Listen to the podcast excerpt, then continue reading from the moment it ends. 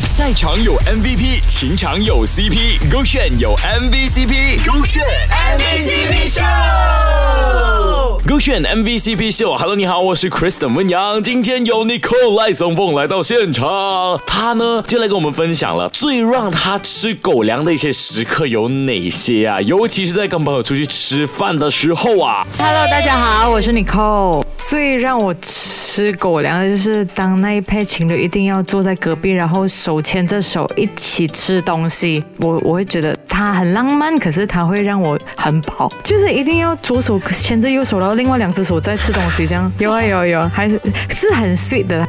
你好，欢迎光临。哎，B B 啊，你要坐哪里哦？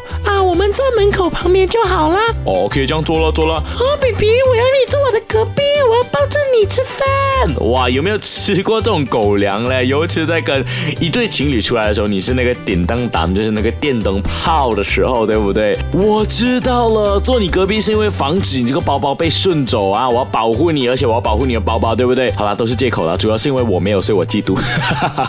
你扣不用紧，下次如果你做电灯泡的话，你叫我，我陪你一起做电灯泡。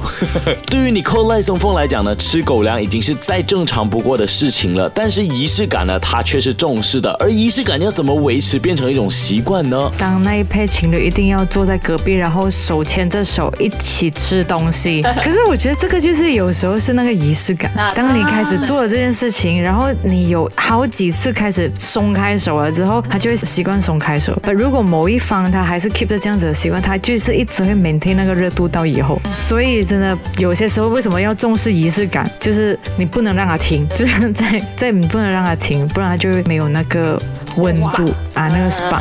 仪式感可以是送花，可以是庆祝节日，可以是牵手，也可以是简简单单的在吃饭的时候想坐在你的旁边。情侣之间没有了仪式感，就像失去了热恋期一样，你知道吗？没有了那个。